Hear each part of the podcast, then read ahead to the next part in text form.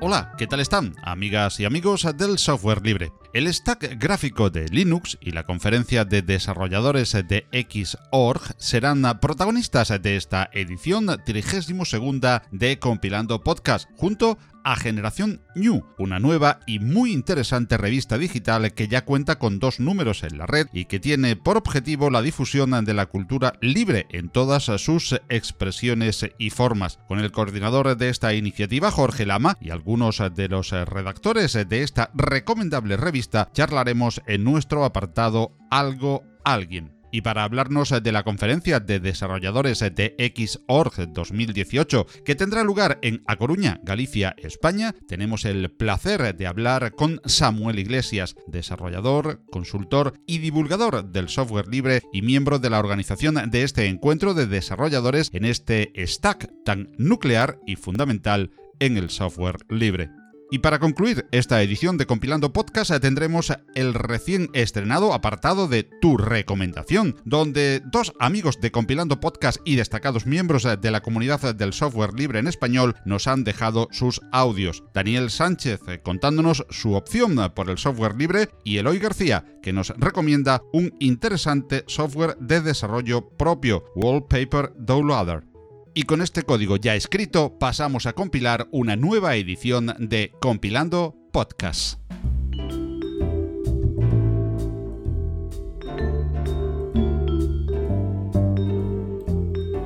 Algo.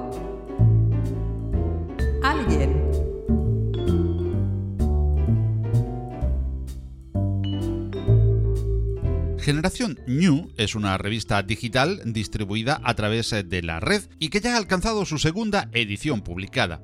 Generación New nace en Galicia, al calor de lo que en Compilando Podcast nos gusta llamar la Escuela Gallega del Software Libre y aunque cuenta con un nutrido grupo de colaboradores de Galicia, tiene vocación internacional, con el objetivo de llevar la cultura libre a toda la comunidad de habla hispana, publicando en doble versión tanto en gallego como en castellano es Generación New nuestro algo. Por lo tanto, en la sección Algo Alguien de esta edición de Compilando Podcast mientras que el alguien en esta ocasión es eh, Coral, pues contamos con su coordinador Jorge Lama y varios representantes de su nutrido y destacado grupo de redactores, como son Miguel y Alejandro Rodríguez, Arancha Serantes y María Ginzo. Junto a ellos conocemos Generación New. Bueno, y saludamos a todos los invitados que hemos eh, citado antes y, para presentarlos, eh, más que que lo presente un servidor, pues eh, creo que lo más oportuno es que se presenten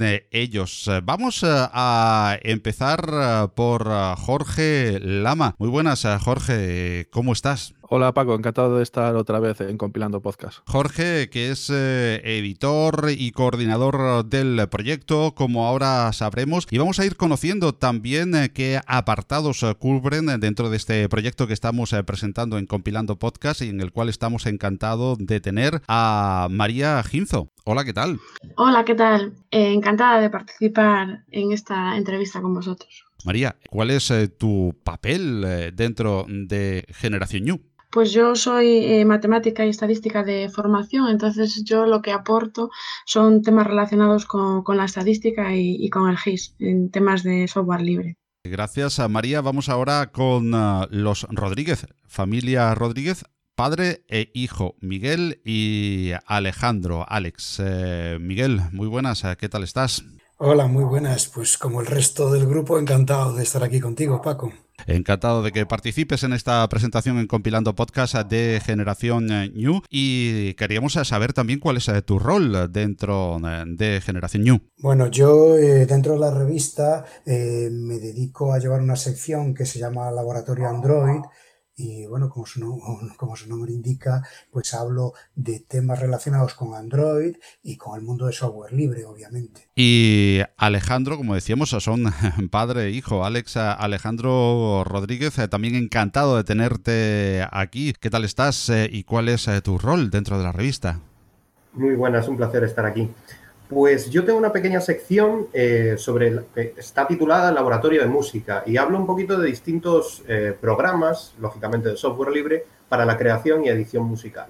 Estupendo. Y por último, Arancha Serantes. Eh, hola Arancha, ¿qué tal estás? Hola, ¿qué tal? Encantada de participar en Compilando Podcast. Pues en este caso, lo que, a lo que me dedico es eh, a las humanidades digitales y, por tanto, eh, mi sección en, en, la revista es pues humanidades digitales y cultura digital. Pasemos ya a conocer más allá de la somera presentación eh, que acabo de hacer de Generación New en el podcast, a, a saber qué es Generación New, Jorge. Pues Generación New nace con la idea de difundir temas relacionados con la cultura libre esto es un término un poco, un poco amplio. Podríamos meter en este saco a lo que es el software libre y también materiales que están publicados bajo licencias libres como son las eh, Creative Commons.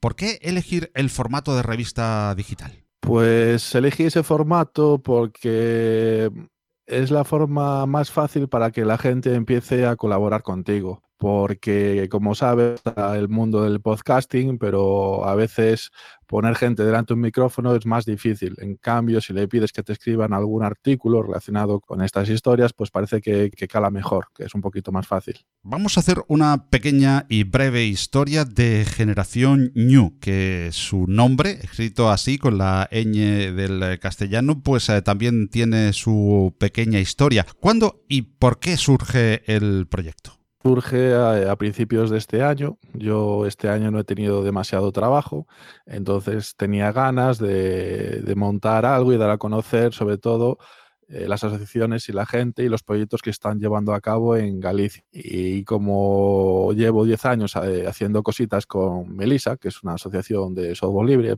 y estoy muy contento porque mucha gente está respondiendo positivamente y está colaborando en la revista. Jorge, hay una editorial sonora en eh, cada número y además llama la atención que la plataforma elegida sea Jigbook.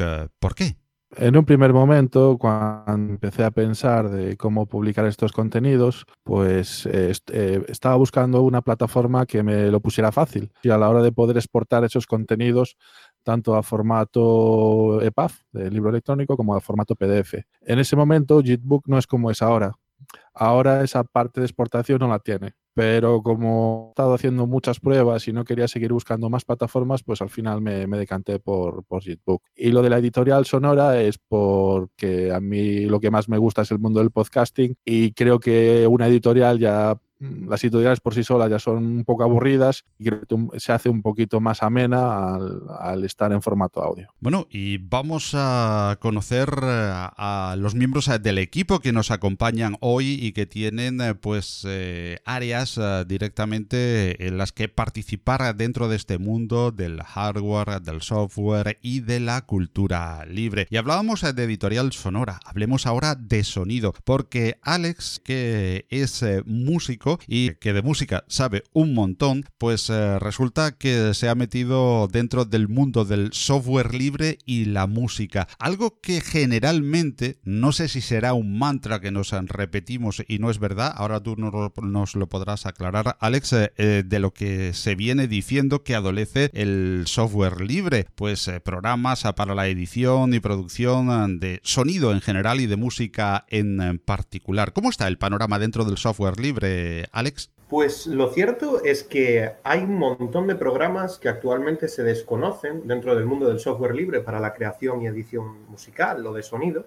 Y es una pena, es una pena porque al margen de programas como Audacity, que quizás sí que están un poco más extendidos, mm, dentro de la creación profesional de, de música, siempre se tiende a hablar de programas como Pro Tools o Cubase, cuando hay oportunidades y, bueno, posibilidades como, con programas como Ardour, Super Collider u otros que realmente pueden cumplir esas funciones desde la perspectiva del software libre. Y eso es un poco lo que, digamos, que intento abordar desde mi, desde mi sección, ¿no? La oportunidad no tanto de ahondar en cada uno de estos programas, sino de dar eh, a conocer eh, que esto existe y que se puede trabajar desde la casa de uno mismo eh, y bueno, y, tratar todas estas cuestiones sin necesidad de, invertir grandes cantidades de dinero o de, utilizar software bueno, que no es libre. Alex, también eh, en el mundo del software libre se habla muchísimo de que los mismos servidores de base de sonido, como son ALSA o Pulse Audio, no son todo lo bueno que serían deseables para trabajar el sonido y mucho menos para trabajar la música a un nivel eh, pues de home studio o incluso profesional. Eh, ¿Compartes esa opinión? Vamos a ver, es innegable que queda mucho camino por recorrer, tanto en el software libre como en la propia, el propio software en general de la creación y edición eh, de sonido. Pero no por ello, eh, digamos que siempre hay como esa tendencia a pensar que el software libre está más débil en este, en este sentido. Y eso es algo que, de hecho no comparto, no, no lo comparto. Quizás con, con estos programas que me planteabas, ¿no? estos tipos de software, no sabría decirte tanto, ¿no? Si esto es así, pero hay comparaciones en otro tipo de programas, como puede ser el hecho de Pro Tools y Ardour, en el que este cambio mm, es, total, es muy notable, ¿no? Esta idea de cómo un programa de software libre puede estar perfectamente a la altura de otros profesionales. Así que yo diría que, que digamos que está ese estigma, ¿no? De cómo el software libre está por debajo, pero desde luego es una idea totalmente errónea. Y pasemos ahora a Miguel y su área de responsabilidad, su rol dentro de la revista que hoy presentamos, eh, Generación New, y que ya lleva esos oh, dos números oh, publicados. Miguel Rodríguez, eh, que se encarga de la parte de los dispositivos móviles, más en concreto eh, Android, con relación al software libre. Y también parece que hay pues como una cierta tendencia a pensar que el software libre no termina implantarse en los dispositivos móviles. Por lo menos aún estamos esperando ese teléfono libre, Purism va a hacer su libre en 5 y como plataformas eh, parece que VPorts retoma la plataforma que abandonó Ubuntu, Ubuntu Tax en su momento, Firefox OS también fue abandonado, como plataforma en común parece que no, pero sin embargo creo, y ahora nos lo comentará Miguel, que sí que hay mucho software libre, incluso un repositorio concreto que aplicar a eh, el más conocida o a la más conocida de las eh, plataformas eh, como es Android, que además su base es Linux, ¿no, Miguel? pues sí, tienes razón. yo creo que el mundo Android es un mundo difícil para el software libre y es una paradoja porque la base de Android, eh, que es el, sistema operativo eh, que suele estar implantado en, todos estos dispositivos, está basado en el kernel de, Linux. El kernel de Linux es libre, es de código abierto, eh, pero por encima de eso hay una especie de capas que conforman una cebolla muy compleja que no son libres. ¿Eso a dónde nos lleva? Pues eso nos lleva a tener un sistema que nos da cierta sensación de que estamos trabajando con software libre y no es así. Por otro lado, la gente confunde lo que es el software libre con el software gratuito y Android tiene muchos programas que son gratuitos pero no son libres y ahí se nos monta una especie de, de pastiche complicado de manejar. Por un lado tendríamos que hablar de los sistemas operativos libres para este tipo de dispositivos que efectivamente no están teniendo ahora mismo la implantación que yo consideraría oportuna en esta época, eh, porque sí, eh, pues está Ubuntu Touch, pero lo están dejando morir y, y la verdad es que no hay alternativas demasiado compactas ahora mismo. Creo que el camino está en empezar a utilizar software libre aunque lo usemos eh, con Android por debajo. y, yo creo que a partir de ahí es donde podemos avanzar no vamos a vender la moto de que va a ser muy fácil que tú te compres un dispositivo y le pongas un sistema operativo totalmente libre y a partir de ahí empieces a trabajar, pero lo que sí está claro es que con el sistema Android que viene prácticamente de serie en todos estos dispositivos, podemos eh, trabajar al 80 o 90% con software libre y creo que esa es la apuesta. Eh, en la sección de laboratorio Android, dentro de la revista Generación New, lo que intenta es eh, abrir esa puerta y enseñarle a la gente alternativas de software eh, que pueden usar eh, y que realmente no confundan ese software gratuito que hay pues, por ahí circulando, sobre todo en la, en la, la Play de Google, ¿vale? En la, Store que tiene Google y, que se confunde con software libre cuando simplemente es gratuito. Hay portales como F-Droid que son repositorios enteros de software libre que se pueden utilizar perfectamente con Android, no estaríamos para nada eh, estropeando nuestro sistema operativo, al revés, lo vamos a, dotar de funcionalidades que antes no tenía y que la gente creo que debe conocer. Pues eh, lo has eh, definido perfectamente, Miguel. Eh, esperamos a seguirte también a Alex, por supuesto, en Generación New. Y a quien vamos a seguir muy de cerca también es a, María Ginzo, que nos introduce a, mundos de números, matemáticas, estadística y un lenguaje de programación que es software libre y que se impone en los últimos tiempos para el análisis de datos, tan en boca como decíamos en los últimos tiempos. María, ¿Qué nos cuentas de matemáticas y de R en eh, Generación New? Pues eh, lo que cuento yo de matemáticas, sobre todo de estadística, eh, en la revista relacionado con R, bueno, pues en los dos números que llevamos, en el primero hice un, breve resumen de la cuarta jornada de usuarios de R en Galicia que tuvo lugar en octubre del año pasado y en el segundo número pues hablé de una jornada que tuvimos mm, de presentación de software libre y científico eh, en la Facultad de Matemáticas.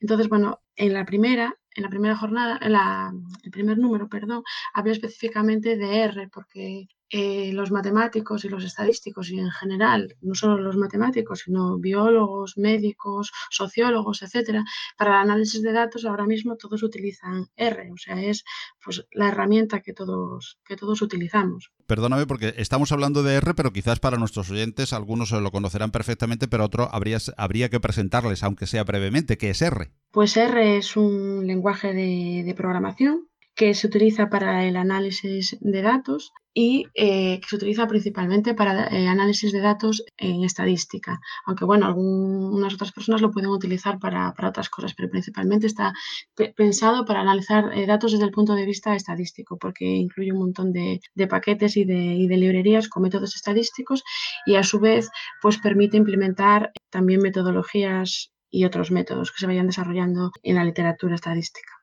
puede hacernos más fácil eh, el software libre la comprensión de las matemáticas a los que somos eh, legos absolutamente en la materia y siempre lo hemos visto como ah, la parte casi más difícil de, la ciencia o es precisamente herramientas, lenguajes y fórmulas ah, para quienes ya están introducidos en eh, la investigación y en el análisis. Pues no, la verdad es que R es un lenguaje de programación eh, muy sencillo. Como digo yo, eh, R, la forma de programar es como si fuera que tú le estás hablando eh, a la hora que estás programando. Es muy fácil de programar, pero aparte pues también tiene una, un paquete que se llama el, R Commander, que para aquellas personas que a lo mejor son perezosas o no les apetece programar, bueno, pues tienen este paquete que al menos pueden hacer análisis de datos sencillos y utilizarlos aparte es libre y bueno, R Commander pues sería pues perfectamente la alternativa al súper conocido SPSS, pero eh, te ayuda y entiendes perfectamente lo, que hay ahí, incluso pues tú puedes modificar el script y lo entiendes, de otra forma que en SPSS es como darle ahí a un botón, ahí por detrás es como si hubiese un chino, no sabes lo que hace, te escupe unos resultados, pero no, no los puedes entender o no sabes qué es lo que hay por detrás. Y al menos pues aquí sí, porque tú pues lo programas y puedes ver cómo está programado, entonces te ayuda a entender la metodología que hay por detrás. María, y también eh, esta explosión de interés eh, por el dato, la cultura del dato, el análisis, la explotación del el dato para crear ventajas competitivas, por ejemplo, en las empresas, eh, que es mucho de lo que se habla, y por supuesto para la investigación, también va paralelo a una explosión en el software, quizás no el de consumo, pero sí en el software científico, en el de servidores, en el matemático, Internet de las Cosas y nubes, del software libre. ¿Tiene algo que ver la explosión? De la, del software libre con uh, toda esta explosión de la cultura del dato o ha sido simplemente una casualidad? No, yo creo que está todo eh, bastante, bastante relacionado. Entonces, es el poder de la, también de la, de la, oportunidad, pero es que está todo muy, muy relacionado. O sea, todas las empresas, pues principalmente con las que yo trabajo, se están dando, dando cuenta de que, de que la, el futuro va por ahí. Y Arancha, que es humanista digital. Bueno, Arancha, yo no sé si lo de humanista digital pues eh, nos puede salir eh, después de una igualdad sumando simplemente los dos términos. Esa es la cuestión. Y yo lo que quiero es aclarar que humanidades digitales no obedece exclusivamente a ponerle solo la palabra digital, porque estamos en la época de la gran transformación digital y parece que todo tiene que ser, bueno, lo que se hacía tradicionalmente, pues lo cambiamos y lo ponemos en otra plataforma que es digital y simplemente es esa transición. No, va mucho más allá que eso y por eso es importante destacar ese término. Puede, puede ser que sea un nuevo constructo, un neologismo, pero tiene detrás el componente de que estamos creando cosas nuevas y estamos utilizando toda esa infraestructura que hay a nivel cultural, porque el 90% de los datos que, hay en Internet son cultura, eh, pues lo que estamos es usando todas esas herramientas, todo ese potencial para crear cosas nuevas. Esa es un poco la, diferencia que puede existir entre el término de humanidades tradicionales y esas otras, porque podemos hacer desde librerías de datos, podemos hacer software libre, podemos eh, incluso crear nuevas galerías, museos ya directamente online, eh, como bueno, como podría ser, pues eso, eh, la galería Gloria Helmund, que me parece increíble. Bueno, pues cosas así las estamos creando desde las humanidades digitales. Y eso es un poco el detalle que quiero, que, quiero destacar. No solamente eso, sino que también hay repositorios específicos como el hiperestudio del MIT que hace una referencia clarísima hacia esa, hacia esa línea, ¿no? Y es un, un, modo de investigar muy diferente, es de investigación, de acción.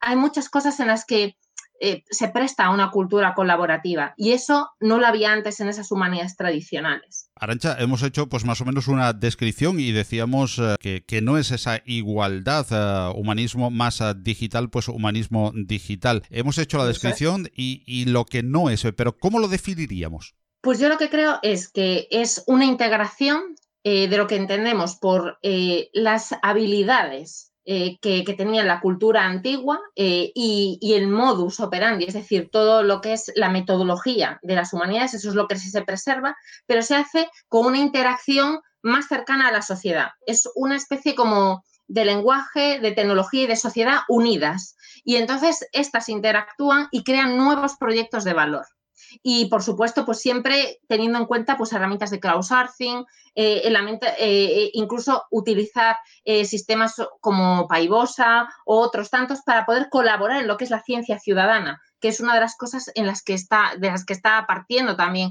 las humanidades digitales. Entonces, creo que lo que se apuesta es por unir lo que antes estaba separado, es decir, la sociedad con la universidad estaba separada y ahora creo que con este término lo que hacemos es aventajar, unir eh, esos puntos de, digamos, de desconexión que antes había, porque vivíamos de alguna manera al margen de todo eso. Vivíamos, eh, pues eso, con una estructura académica pues que siempre estaba en grupos muy cerrados y con especialistas detrás. Ahora lo que hacemos es que esto vaya a la sociedad, redunde en la sociedad y luego se devuelva eh, en ese formato libre, que eso es lo que se pretende con, con esas humanidades digitales. Por eso la apuesta va por ahí. Hemos hablado de humanismo digital, hemos hablado de ciencias aplicadas como la de la computación al mundo digital y partiendo del mundo digital y también de, ciencias puras como la propia matemática en definitiva. Hemos hablado de eh, asuntos que están bajo el paraguas de un espectro más amplio que es el de la cultura digital. ¿Cómo definirías ahora mismo actualmente Arancha en eh, el ámbito de actuación precisamente de generación New, la cultura digital, el estado actual de esa cultura digital? Pues mira, eh, te comento, en lo que hice en mi primera colaboración eh, en la revista, pues me quise basar en temas eh, de free data, es decir, cómo se pueden usar los datos y qué derechos realmente tenemos como usuarios para temas de, de datos, porque evidentemente la cultura también está en esa idea de compartir, pero por otra parte, nuestros datos son los que generan esa identidad para colaborar en determinadas redes, para colaborar en proyectos y esos datos a la larga servirán para colaborar en esa clase de proyectos de investigación, porque los vamos a ceder libremente eh, y tiene que haber unas condiciones. Y ahora que estamos con el tema de la OPD, etcétera, pues empieza a ser un tema muy sensible. Entonces, esas grandes redes de investigación-acción van a venir un poco por ahí. Y he querido enfatizar en, este, en este número em, en el que colaboré, pues en ese punto, porque creo que está todavía como muy oscuro ese, ese, tema. Lo mismo ocurre con temas de derechos de autor. Estamos con licencias libres, estamos hablando eh, de temas de cómo editar, cómo mm, eh, promocionar el conocimiento desde otros sistemas de edición. Entonces, ahora empiezan las grandes dudas, porque hay cosas que antes funcionaban con un copyright, con una licencia, con muchas cosas que eran privativas. Entonces, ahora que, queremos realizar publicaciones en esta línea, que queremos crear repositorios, que queremos compartir todo ese conocimiento, no contenido, que esa es una, una gran palabra que además destroza totalmente toda la parte libre. Cuando queremos en contenidos, eh, pues ya nos podemos empezar a preocupar porque hay, hay, hay algo peyorativo detrás de eso. Es como si no valoráramos esa producción que hacemos de, ese conocimiento. ¿no? Entonces, creo que la cultura libre eh, enfatiza en que se haga cada vez más grande. Es decir, que si yo puedo usar una música para un videojuego y todo eso está en libre y al mismo tiempo puedo usar un guion de otra persona y, podemos eh, crear entre todas esas sinergias, creo que el valor se multiplica, vamos, por 5 y por 10, es exponencial. Entonces creo que ahí es donde tiene que la cultura digital cobrar peso, porque hasta ahora mm, lo gratis ha sido un problema, ha sido un problema para creadores, para autores. Y volvemos otra vez al tema del conflicto, lo gratis, lo libre, porque eso tiene que quedar muy, muy claro para que realmente eh, esta situación cambie. Entonces, creo que la generación New va a hacer mucho por, por, esta, por, por crear esta línea y por crear una cierta conciencia con respecto a, esa cultura libre. Y precisamente has introducido un tema con el que vamos a cerrar esta primera entrevista y esta primera toma de contacto y presentación en Compilando Podcast de Generación New, porque nos gustaría contar con vosotros en posteriores ediciones del podcast para seguir ampliando aspectos tan interesantes de la cultura libre como los que tocáis a cada uno en vuestras respectivas áreas y los que se tratan de forma general, por supuesto también como conjunto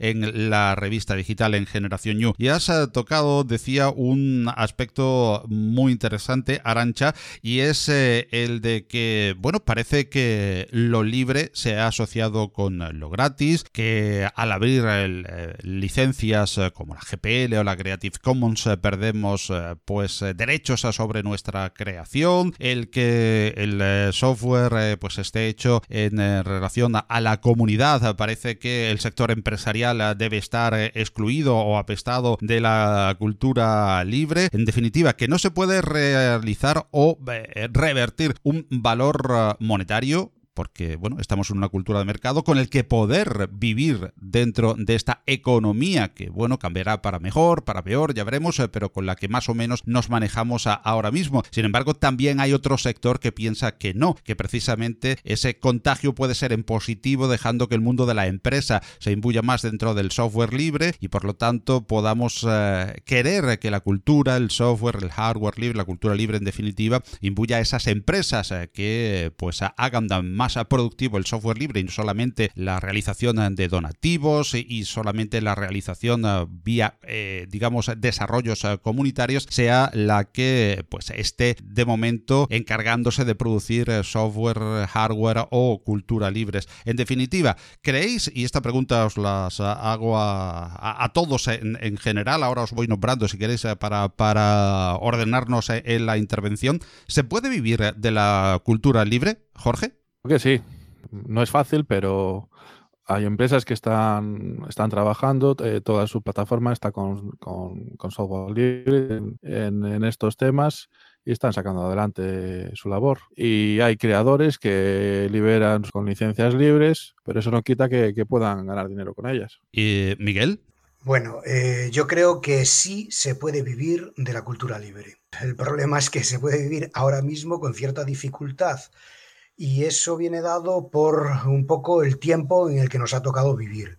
Ahora mismo eh, estamos en una época de transición, estamos evolucionando y adaptándonos a ciertas cosas como los servicios basados en licencias libres, eh, en, en términos que no están del todo adaptados y no están del todo eh, introducidos en el, en el, en el mercado.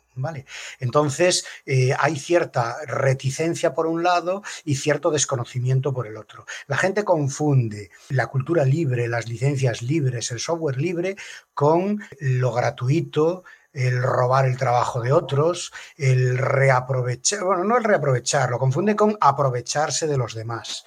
Y eso no es cultura libre. Entonces, primero tenemos que cambiar esa forma de entender lo que es la cultura libre para luego eh, empezar a actuar. ¿Qué es lo que tenemos que cambiar? Primero, eh, la gente tiene que tener claro eh, que el trabajo que realiza una persona es de esa persona. Nadie puede renunciar a, la autoría de su trabajo. Lo que sí puede es ceder la forma en la que los demás pueden utilizar el trabajo que ha desarrollado. Y eso es muy importante, ese concepto, introducirlo en la empresa, porque la empresa se cree que eso significa que le van a robar su producción, que la gente se va a aprovechar de ellos y van a perder dinero. Y creo que eso es un concepto erróneo. Hay que establecer sinergias, hay que eh, establecer cambios de paradigma, adaptarse, incluso modificar correctamente la legislación para que todo esto eh, no confunda a las empresas. Eh, sigo insistiendo en que la respuesta es que sí se puede vivir del software libre hoy en día, pero también es cierto en que en el futuro se vivirá mejor del software y de la cultura libre. Alejandro. Sí, realmente no puedo estar más de acuerdo con lo que ya está dicho. Sería repetir, ¿no? Repetirme.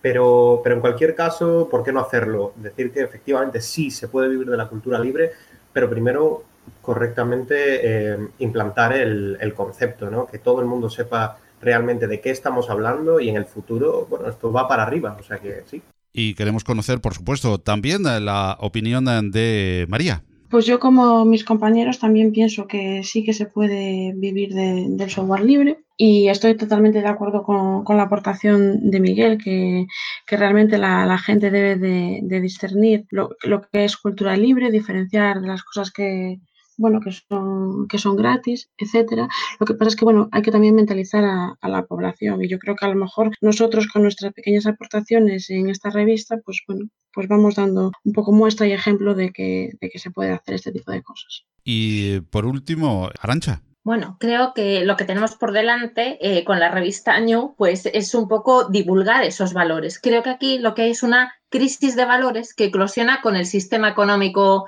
actual. Y entonces, eh, precisamente, eh, pues creemos que siempre perdemos algo. Es decir, cuando liberamos algo nos da la sensación de que algo ocurre que no, que no va bien y que se va a perder nuestra autoría y que se perderá ahí por el ciberespacio. Bueno, pero creo que las empresas en este sentido tienen que empezar a crear un nuevo método, una especie de idea de, o de o de metodología que sea más Ubuntu, llamémoslo así, es decir, que si yo gano, tú también ganas, es decir, un win-win en el que realmente todos eh, creemos un sistema de economía circular que un poco vaya eh, pues a la contra de lo, de lo, que está ocurriendo con esta economía de mercado tan agresiva. Y creo que se puede ganar si nuestros valores cambian también a la hora de realizar eh, pues las aportaciones y lo vivimos con una cierta generosidad que no significa que no se retribuya eh, el esfuerzo y ese trabajo, ¿no? Pero si cambiamos un poco de mentalidad y abrimos esa caja negra, creo que saldrá algo muy positivo. Pues eh, encantado de haber compartido con vosotros este tiempo en compilando podcast, de conocer un poquito más a, Generación New, que la mejor manera de conocerlo pues es leyéndolo y empapándose de, bueno, los interesantes artículos de cultura libre en general, porque de eso se trata la revista digital generación New que hemos eh, conocido aquí con eh, Jorge, con Arancha, con Miguel, con Alejandro y con eh, María, a los cuales quiero dar las gracias y a Jorge como coordinador del proyecto preguntarle para cuándo el número 2 de generación New, más o menos aproximadamente. Pues la idea es sacar el número 2 en septiembre. Pero bueno, ya sabemos lo que pasa en verano en España, ver mis redactores si son capaces de enviar a tiempo o no sus artículos. Tengo que decir que, como siempre, Arancha es la primera y ha hecho los deberes. Muy bien, pues enhorabuena por lo tanto. os tomáis ahora unos días de descanso a algunos, por supuesto, y bueno, a la vuelta del verano nos vemos de nuevo con Generación New, que también, Jorge, ¿dónde podemos encontrar? La URL es un poco complicada, entonces si quieres te la paso y la metes en las notas del podcast. Y también nos pueden buscar, tenemos un repositorio en Archive.org. Si buscan por, eh, se encuentra más fácil con el nombre en gallego. Un buscador, generación New y la posibilidad de Archive también, ¿no? Sí, efectivamente. Hemos comentado, el, el número cero salió en español, en gallego y en inglés a partir del número uno van a salir solo en, idioma español y en gallego. Pues muchísimas gracias eh, por vuestra aportación eh, desde Generación New. Gracias eh, por haber estado aquí en Compilando Podcast, compartiendo este tiempo de podcast y de información también con nosotros para dar a conocer un interesante proyecto de divulgación de la cultura libre al que auguramos lo mejor de lo mejor desde Compilando Podcast y os emplazamos ya para que sigamos hablando específicamente de cada uno de los temas que tratáis en Generación New con vosotros, con otros participantes también también y en próximas ediciones de Compilando Podcast seguir hablando de Generación New. Muchísimas gracias a todos. Gracias a ti, Paco. Gracias. Gracias, un saludo. Un saludo. Mi nieto Jorge dando sus primeros pasitos. El primer día de parque de Jorge. Jorge tomando su papilla. El segundo día de parque de Jorge. Ahora que lo compartimos todo, podemos compartir mucho más. En Manos Unidas compartimos un objetivo, acabar con el hambre en el mundo. Y para ello desarrollamos proyectos en 60 países. Con tu apoyo podemos lograrlo. Llama al 900-811-888 y comparte lo que importa. La noticia.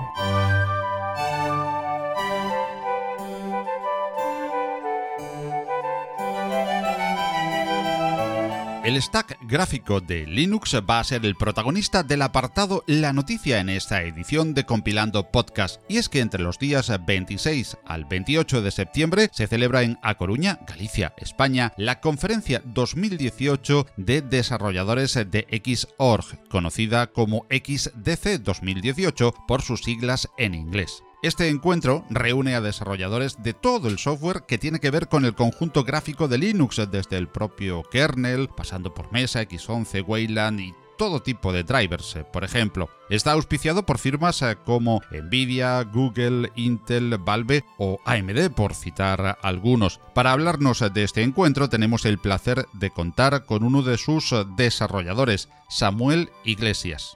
Samuel es eh, ingeniero de telecomunicaciones eh, por la Universidad de Oviedo.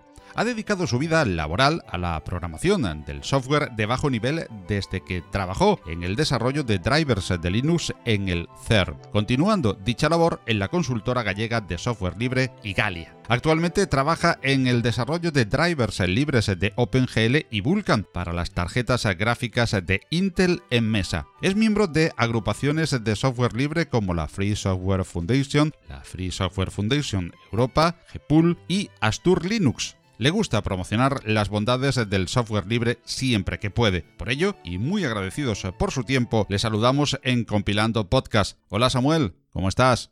Hola Paco, muy bien, ¿qué tal? Pues encantados eh, de tenerte aquí para hablar de esa conferencia de desarrolladores eh, de Xorg. Pero antes de entrar directamente, Samuel, eh, en materia de lo que es esa interesantísima conferencia que vamos a tener en A Coruña en el mes de septiembre, hay muchos que pensarán, bueno, ¿qué es lo que hay detrás de XOR? Palabras casi mágicas eh, para algunos eh, viéndolas de pasar en el terminal cuando actualizamos eh, como Mesa, Wayland, X11.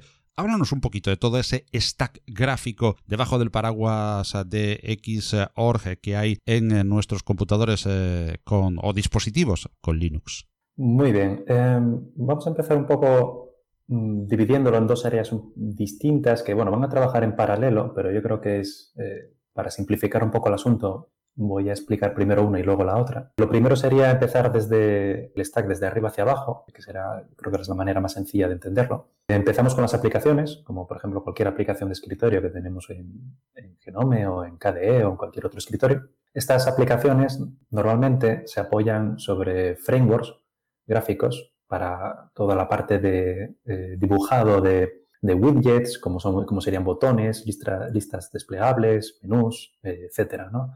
Porque no tiene sentido que cada aplicación desarrolle el suyo propio, ¿no? Lo que, se busca principalmente es que se tenga el mismo look and feel ah, que el resto de aplicaciones del, sistema. Este framework lo que hace es habla con el servidor gráfico eh, para poder crear las ventanas eh, y poder pintar el contenido de la aplicación dentro de una ventana. Luego es este servidor gráfico el que se encarga de decorar las ventanas, poniendo bueno, pues, eh, los marcos y todo ello ¿no? que decora la, todos los elementos que decoran una ventana, ¿no? como el, botón de maximizar, de cerrar, de minimizar. Y también este servidor gráfico se encarga de realizar todas estas comunicaciones entre las distintas ventanas. bueno, yo te pongo ahora delante de esta aplicación, está, está maximizada y está tapando otras.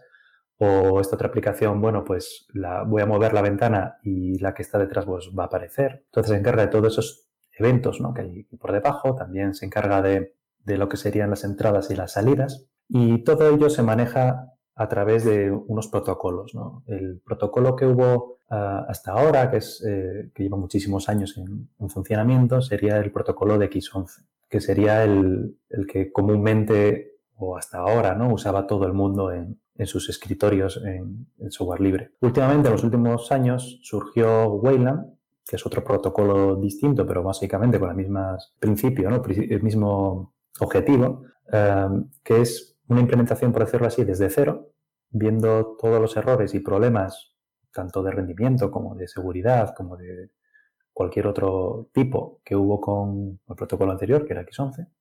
Y bueno, pues sería empezar de cero y volver a hacer las aplicaciones, eh, reinventar el protocolo y buscar el máximo rendimiento posible. Y también buscando que cada frame que se pinta en pantalla sea perfecto. Es decir, que no haya ningún artefacto gráfico como podría ser tearing, ¿no? Que se llama, o que sea, bueno, cualquier problema que veamos así visual debido a gráfico, ¿no? debido al, funcionamiento de, este, este, sistema de ventanas.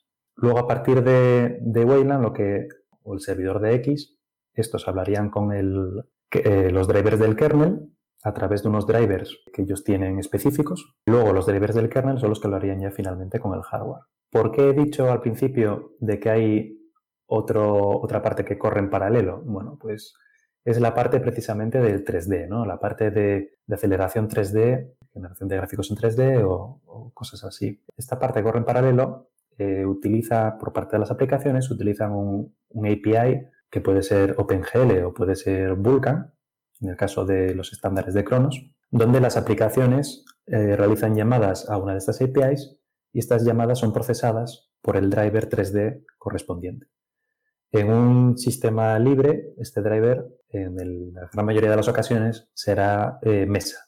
Mesa es la implementación eh, libre de OpenGL y Vulkan para una gran variedad de hardware. También, si no queremos utilizar Mesa, pues tendríamos los drivers propietarios, como sería el driver de NVIDIA, el driver de ATI, eh, bueno, de AMD o de cualquier otro fabricante. En ese momento, dentro de Mesa, que Mesa, bueno, para el que no lo sepa, los drivers de Mesa corren en, en espacio de usuario, estos drivers se comunican con los drivers que hay instalados en el kernel. Muchas veces los drivers instalados en el kernel tienen el mismo nombre de mesa que el, que el equivalente en mesa y por eso hay un poco de confusión ahí, ¿no? Pero bueno, que, que el oyente sepa que hay una división ¿no? entre el driver en user space en mesa y el driver en el kernel. Esta comunicación entre ellos dos se realiza a través de una API llamada DRM que se encarga de estandarizar las comunicaciones entre estos dos drivers, ¿no? El que está en user space y el que está en kernel space.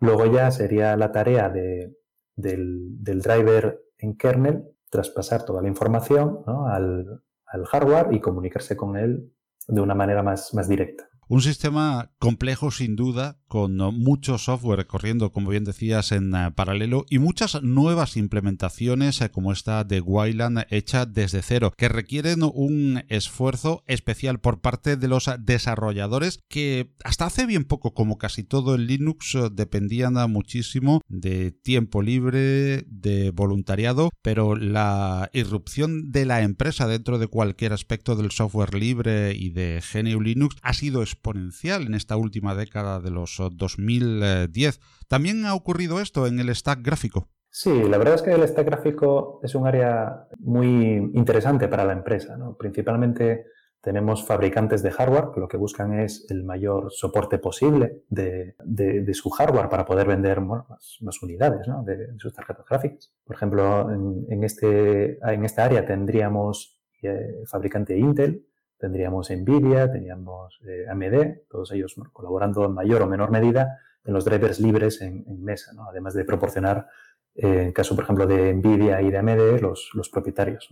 También hay dos fabricantes de hardware tipo ARM o Qualcomm u, otros, vamos, principalmente el sector de mobile, ¿no? de que buscan, bueno, pues básicamente lo mismo, utilizar los, los drivers de, suyos para correr encima de un kernel de Linux, ¿no? para otros sistemas operativos, como podría ser Android o Chrome OS o, u otro equivalente. Hay especialmente implicado Google, ¿verdad? Exactamente. Google tiene un especial interés en, Mesa y bueno, en el software libre en general, porque lo que ellos buscan es tener un stack completamente libre que no dependan de nadie y que puedan ellos, pues bueno, optimizar, eh, hacer aportaciones, desarrollar nuevas características para sus propios productos. En este caso, bueno, principalmente pues sería Android, Chrome OS o el futuro sistema operativo que sustituirá a Android, que sea Fuchsia, si no me equivoco. Aparte de, de estos empresas y de estos sectores, también tenemos empresas un poco sorprendentes que aparecen aquí colaborando ¿no? en el software libre, en la parte de gráficos, como serían los desarrolladores de videojuegos.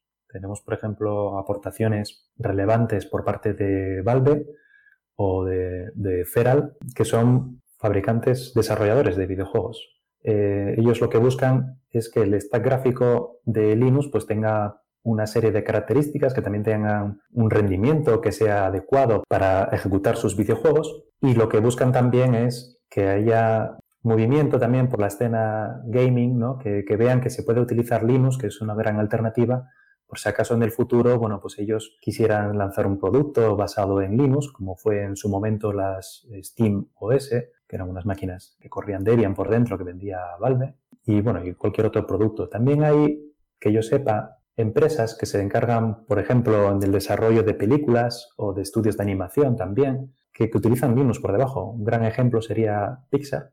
Utilizan, utilizan software libre totalmente en, sus granjas de servidores donde realizan todo el procesado de las películas y, y, generan las animaciones de las películas. Y también hay otras ¿no? que, que trabajan también en, con, software libre, principalmente porque ven que hay un ahorro importante en, licencias y sobre todo porque ellos pueden cacharrear ahí en, todo el stack gráfico y buscar el rendimiento o aportar soluciones a problemas que ellos encuentran.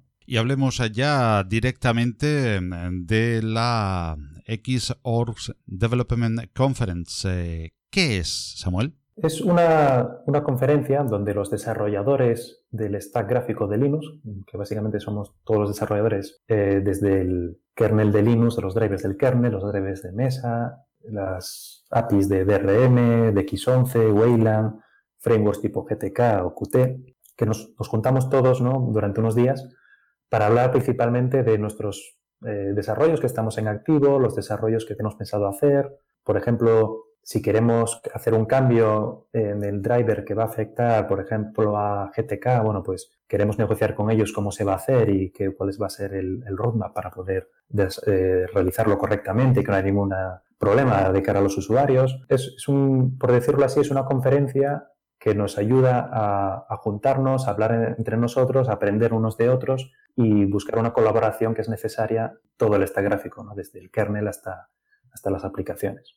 Y este año en España, eh, siguiendo esa estela de importantes acontecimientos internacionales que están teniendo un especial acento español, no por el idioma oficial de la conferencia, claro está que es el inglés, sino porque se desarrollan en países de, habla hispana y en España en concreto muchísimos este año. Decíamos que siguiendo esa estela a un importante núcleo del software libre en España como es, yo le quiero llamar la Escuela Gallega del Software Libre, porque están haciendo escuelas realmente. Hoy en este este podcast, sin ir más lejos, eh, pues una revista nacida en eh, Galicia, también protagonista de nuestro Algo Alguien y protagonista de esta noticia, una conferencia que se desarrolla en A Coruña, donde LibreCon eh, cada dos años tiene lugar, donde Igalia es un referente, LibreVita, Gasol, en fin, un rincón de España y del mundo muy ligado al software libre. ¿Por qué La Coruña para esta XORS Development Conference conferencia de desarrolladores de, de XOR? Principalmente escogimos Coruña por,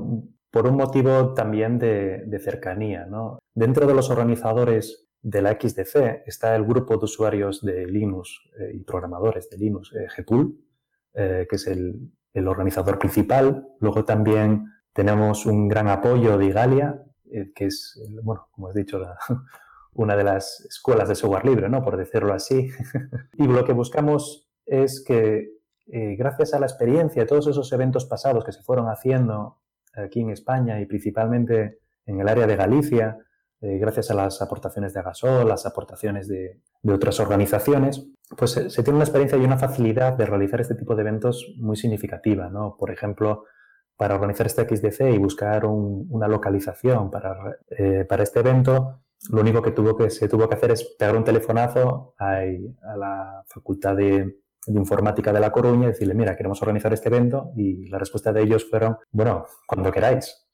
ese tipo de facilidades es lo, que facilita eh, muchísimo que, que, se organicen todos estos eventos nacionales, internacionales, relacionados al software libre, porque al fin y al cabo, como organizador, lo que buscamos es eh, que haya las mayores facilidades posibles, porque organizar una conferencia, sobre todo, que, tenga un eh, importante número de asistentes, tiene muchísima complejidad, ¿no? Y buscamos que sea todo lo más fácil posible y que las administraciones se involucren también. ¿Y quién organiza tanto en la parte logística como en la parte de sponsorización a esta XDC de La Coruña? Pues tenemos como organizadores la, el grupo de usuarios y programadores de Linux de Galicia, es eh, GPUL, que es una organización, una asociación de software libre con muchísima historia eh, dentro de Galicia. Tenemos la Facultad de, Informática de La Coruña, que es la que proporciona el venue y que nos proporciona también el sistema multimedia para la grabación de charlas, nos proporciona también el streaming de las charlas. La verdad es que es, bueno, es una maravilla trabajar con ellos. Y también tenemos una colaboración muy importante en la organización por parte de Igalia, que es una consultora de software libre afincada en, La Coruña. También como sponsors de la conferencia, que bueno, sin su aportación económica, pues tampoco sería, no, estaríamos hablando de este evento. Tenemos como sponsor platino a, Igalia precisamente y también tenemos como sponsors oro a, a los fabricantes de hardware, sería AMD, Intel y Nvidia, también tenemos a Google y a la consultora Colabora y también al, al desarrollador de videojuegos Valve. Y aunque a la fecha de grabación de este podcast, algunos los oirán ya bien entrado el mes de agosto, pero nosotros estamos prácticamente poniendo el pie entrando en, este caluroso mes veraniego aquí en el hemisferio norte de agosto, pues se acaba de cerrar hace muy poquito el Call for Papers, por lo tanto no tenemos todavía un programa definido del que ya hablaremos en sucesivas ediciones de Compilando Podcast, pero ¿nos puedes dar una visión general de qué nos espera en ese programa eh, sin poder pormenorizar todavía y de las actividades generales y genéricas eh, de esta XDC del 2018 en A Coruña? Sí, la conferencia oficialmente dura tres días, de miércoles 26 de septiembre al viernes 28 de septiembre, pero hay un evento justamente el día anterior, el martes por la tarde, que es una especie como de fiesta de bienvenida, una fiesta de networking, donde los asistentes nos vamos a juntar, bueno, para tomar algo, para cenar, para eh, charlar, conocernos, ¿no? Mutuamente, para que así, bueno, pues la conferencia no sea solamente escuchar charlas, ¿no? Lo que se busca también es el, ese factor humano, ¿no? Ese factor de vamos a conocer a gente relevante en la comunidad. Luego la conferencia en sí empezaría el miércoles 26 y daría tres días de charlas hasta el viernes, que serían charlas desde por la mañana, luego con descanso para comer y continuando toda la tarde. Eh, las charlas tradicionales que según uno se puede esperar ¿no? en, este tipo de conferencia serían eh, charlas sobre desarrollo de características para, los, para el driver, por ejemplo, si hay una nueva extensión de, de Vulkan o de OpenGL que se haya implementado, bueno, pues cómo se hizo, eh, discusiones también de, de, si hay una característica importante que afecta a varias capas del software gráfico, pues cómo, se, cómo nos coordinaríamos para poder hablar, para poder realizarla y poder eh, implementarla mm, de manera transparente para el usuario. También charlas como, por ejemplo, qué, herramientas o qué mm, software utilizamos para desarrollar, cómo se puede sacarle todo el jugo.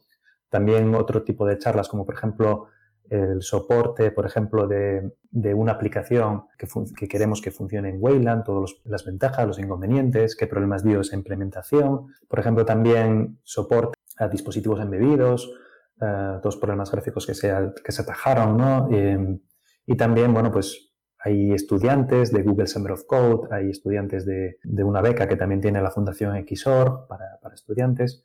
Eh, que explican sus experiencias contribuyendo al software libre, explican lo que han hecho y, sus perspectivas para seguir colaborando en la comunidad en el futuro.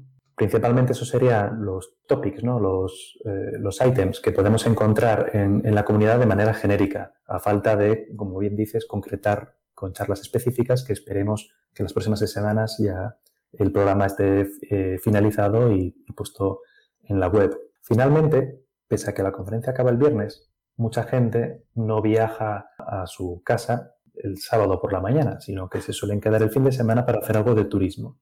Es una de las tradiciones que tiene la conferencia XDC es eh, facilitar el turismo precisamente. Entonces, lo que se hace los sábados para aquellos asistentes que, estén presentes en la, en la, conferencia, pues se realizan visitas guiadas o visitas turísticas por los alrededores de la ciudad. De esa manera se busca también potenciar ¿no? el, el valor local de, las ciudades, el, eh, todos aquellos bueno, pues monumentos, aquellas gemas escondidas, sobre todo para aquellas ciudades como La Coruña, ¿no? que no son hubs internacionales como podría ser Barcelona, Madrid, y que son seguramente desconocidas para, para, muchísima gente que viene de fuera. ¿Qué previsión tiene la organización de asistentes a, a fecha de hoy, cuando todavía falta pues eh, casi casi dos meses eh, para la conferencia? Para la conferencia nosotros eh, requerimos que la gente se, eh, se añada en un wiki de manera totalmente gratuita, no hay ningún problema, la conferencia es gratuita, no hay ningún coste asociado de la misma. Eh, es más, incluso los eventos, como por ejemplo la fiesta de bienvenida, pues va a ser patrocinada por, por un sponsor. ¿no? Pero bueno, a día de hoy lo que tenemos ahora mismo apuntados en, esta, en esta página web serían 45 asistentes. Si seguimos la tendencia de, eventos de otros años, más o menos la perspectiva mm, sería entre 100 120 asistentes a la conferencia. Rogamos, eso sí, a todas aquellas personas que estén interesadas en venir a la conferencia que por favor se registren en esta página web cuanto antes posible, porque es eh, en base a ese número de personas que estén registradas, nosotros, bueno, pues tendremos en cuenta reservas como por ejemplo para el catering, para los coffee breaks eh, y otro tipo de, de, cosas que bueno están, estamos todavía trabajando en ello. Muy bien, y para conocer pues eh, cómo va evolucionando y eh, para animarse probablemente al ver el programa de actividades y las actividades que se van a ir desarrollando, ¿dónde podemos dirigirnos? A una web que va a aparecer, por supuesto, también en la descripción de este podcast, pero que queremos preguntarte, Samuel, a qué webs o lugares nos podemos dirigir para obtener una información más actualizada, aparte de, ya decimos, a nuestros oyentes que contamos con Samuel para pues unos días antes en el podcast inmediatamente anterior a la celebración ah, de la conferencia, o sea, el podcast que se emite alrededor, eh, que se sube, mejor dicho, alrededor ah, de mediados del mes de septiembre, pues tendremos ya otra nueva entrevista pormenorizando mucho más ah, con programa en mano de esta interesantísima conferencia de desarrolladores de Xorg que este año tenemos el placer y el honor de tener en eh, A Coruña. Y decía, ¿dónde nos podemos eh, referir? ¿Dónde podemos buscar información más inmediata, inscripciones eh, y todo lo que rodea al programa? Tenemos dos puntos de información principales. El, que yo creo que es el, más importante de todos es la página web. La página web está en la dirección xdc2018.x.org. En esa web pues tendremos toda la información de la conferencia, por ejemplo, eh, bueno, una pequeña descripción de la conferencia. Vamos a tener en las próximas semanas el programa, todas las actividades que se van a realizar alrededor de la conferencia, el registro como asistente.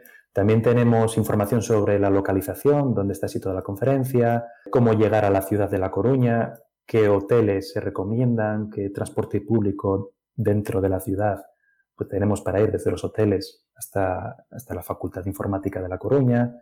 Eh, y también, bueno, otra, otra información como podría ser el código de conducta o una lista de, una dirección de correo electrónico donde eh, los asistentes o la gente que quiera más información sobre la conferencia puede contactar con nosotros. ¿no? La dirección de correo sería xdc2018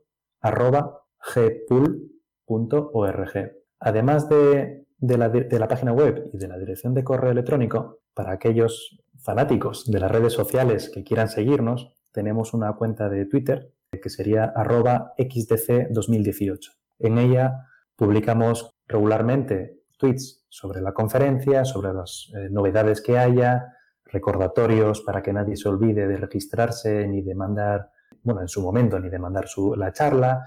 Eh, y es el, por decirlo así, la manera más rápida y en vivo que se puede hacer para seguir la conferencia.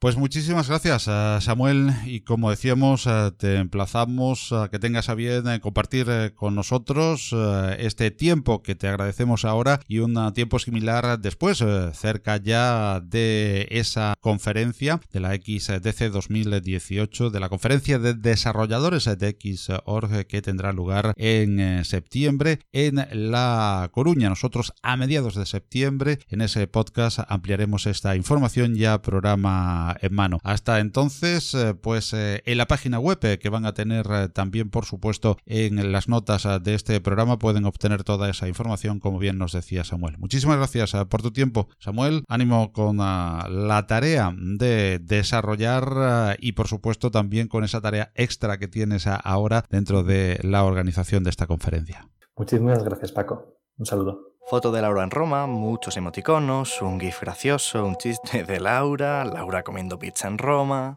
Ahora que lo compartimos todo, podemos compartir mucho más. En Manos Unidas compartimos un objetivo, acabar con el hambre en el mundo. Y para ello desarrollamos proyectos en 60 países. Plántale cara al hambre. Entra en manosunidas.org y comparte lo que importa.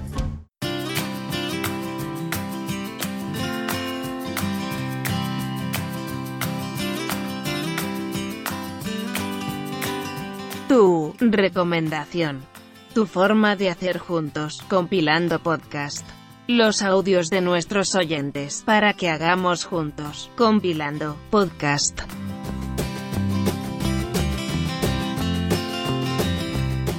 Y llega el momento de tu participación más activa en el podcast. Este apartado que hemos dado en llamar tu recomendación pretende exactamente eso, que nos recomiendes un elemento de hardware, una distribución, aplicación, o como hace en la edición de hoy nuestro amigo Daniel Sánchez, decirnos tus razones para usar software libre. Daniel es desarrollador en gestionatuweb.net y destacado miembro de la comunidad hispana del software libre al que agradecemos el envío de este audio con su recomendación.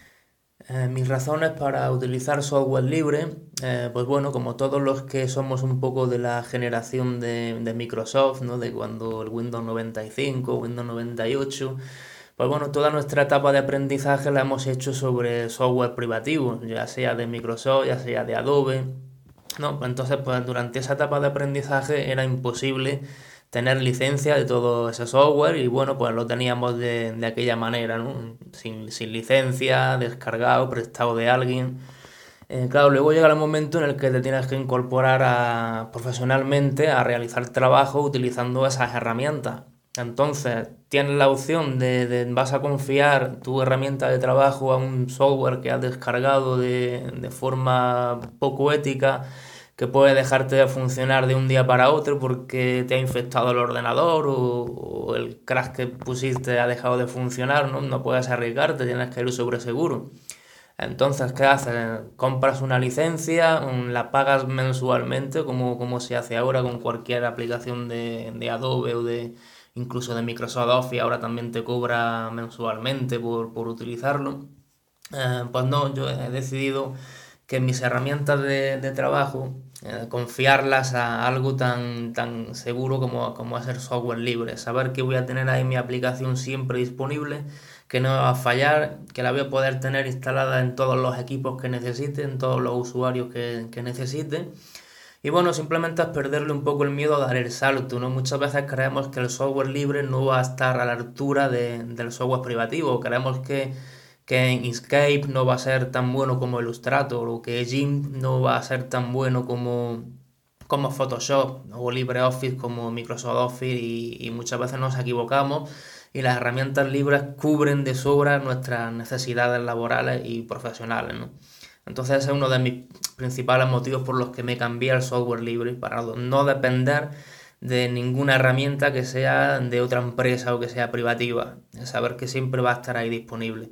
Incluso Sublime Test eh, ya lo he reemplazado también como editor de código, aunque Sublime Test es una versión de, te da una versión de prueba gratuita, eh, gratis entre comillas.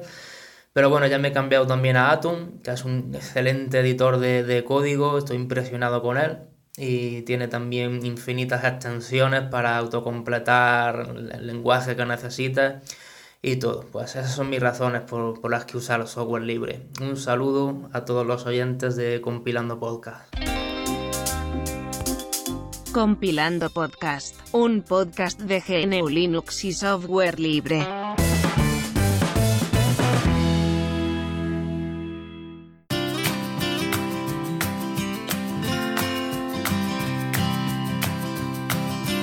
La siguiente recomendación viene de otro gran amigo del podcast, Eloy García, que es igualmente un destacado miembro de la comunidad española y que desarrolla software libre. Forma parte del grupo organizador de Linux y Tapas, el conocido evento sobre GNU Linux que anualmente se celebra en León de España y del que ya hemos comentado anteriores ediciones en Compilando Podcast y volveremos, si Dios quiere, a hablar de esta edición 2018. Eloy nos recomienda un software muy interesante que él mismo ha desarrollado, Wallpaper Downloader. Saludos a Paco Estrada y a todos los oyentes de Compilando Podcast. Mi nombre es Eloy García y soy desarrollador de software entre otras cosas. Hoy quería presentaros este pequeño proyecto de código abierto y totalmente gratuito llamado Wallpaper Downloader, que comenzó siendo una herramienta para uso personal, pero que luego decidí publicarla bajo la licencia GPL3 para que todo el mundo que quisiera pudiese utilizarla.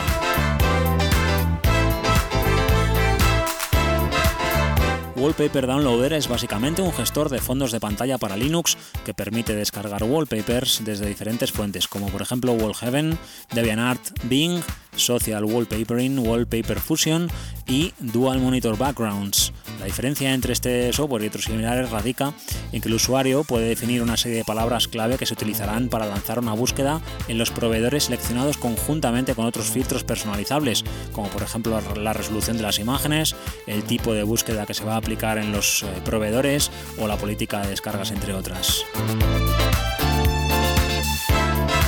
Permite asimismo el marcado de fondos de pantalla como favoritos, la gestión de los fondos de pantalla descargados, así como la activación de un cambiador automático que modifica el wallpaper actual del escritorio cada cierto tiempo. Y hablando de entornos de escritorio, Wallpaper Downloader funciona en Genome Shell, en Plasma 5, Unity, Mate, Cinnamon, Budgie Pantheon y XFCE.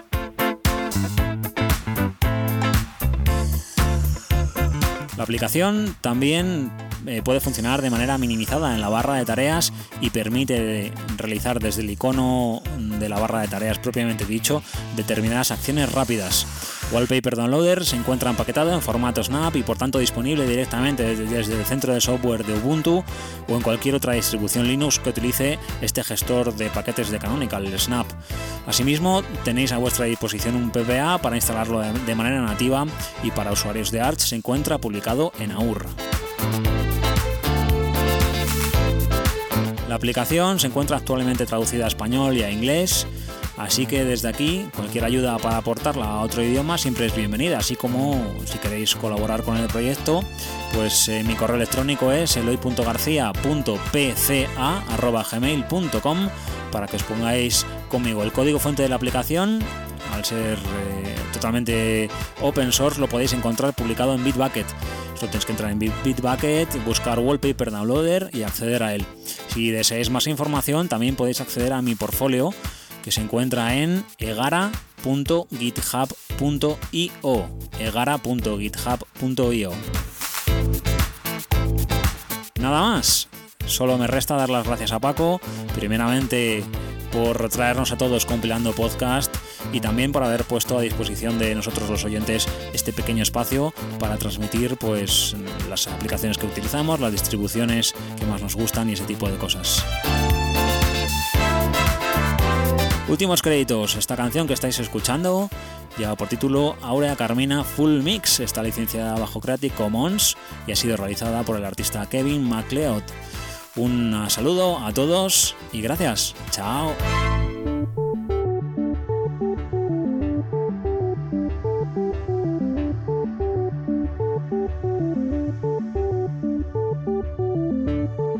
Y así hemos llegado al final de una nueva edición de Compilando Podcast que esperamos haya sido de tu interés. Si quieres hacer algún comentario, alguna aportación, proponer algún tema o lo que desees, esperamos tus comentarios en el correo del podcast redacción arroba compilando.audio. Igualmente puedes usar la cuenta de Twitter arroba compilant podcast. O si lo deseas, puedes usar los apartados dedicados a comentarios de cada una de las plataformas en las que se distribuye el podcast. A saber, Evox, Spreaker, audios de YouTube, Google Podcast, SoundCloud o como canal principal la propia web compilando.audio. Ya sabes eh, que queremos hacer junto a ti compilando podcast, por ello hemos eh, creado una nueva sección llamada Tu recomendación, en la que pedimos eh, que nos envíes un audio de unos 3 minutos aproximadamente a nuestro correo redacción arroba compilando.audio, recomendando a toda la audiencia una distro de tu elección, un elemento de hardware, una aplicación, una herramienta, un software determinado, en fin, todo aquello que estimes oportuno y así hagamos juntos compilando podcast con tu recomendación. Todos los contenidos del podcast se licencian Creative Commons Atribución Internacional No Comercial, la misma licencia de la música que oyes y que proviene de musopen.org y de incompetence.com de Kevin MacLeod. Hasta la próxima edición de Compilando Podcast, que será, si Dios quiere, la número 33. Se despide de ti quien te habla, Paco Estrada. Hasta nuestro próximo encuentro, disfrutad de mucho y buen software libre, que lo hay. Hasta luego.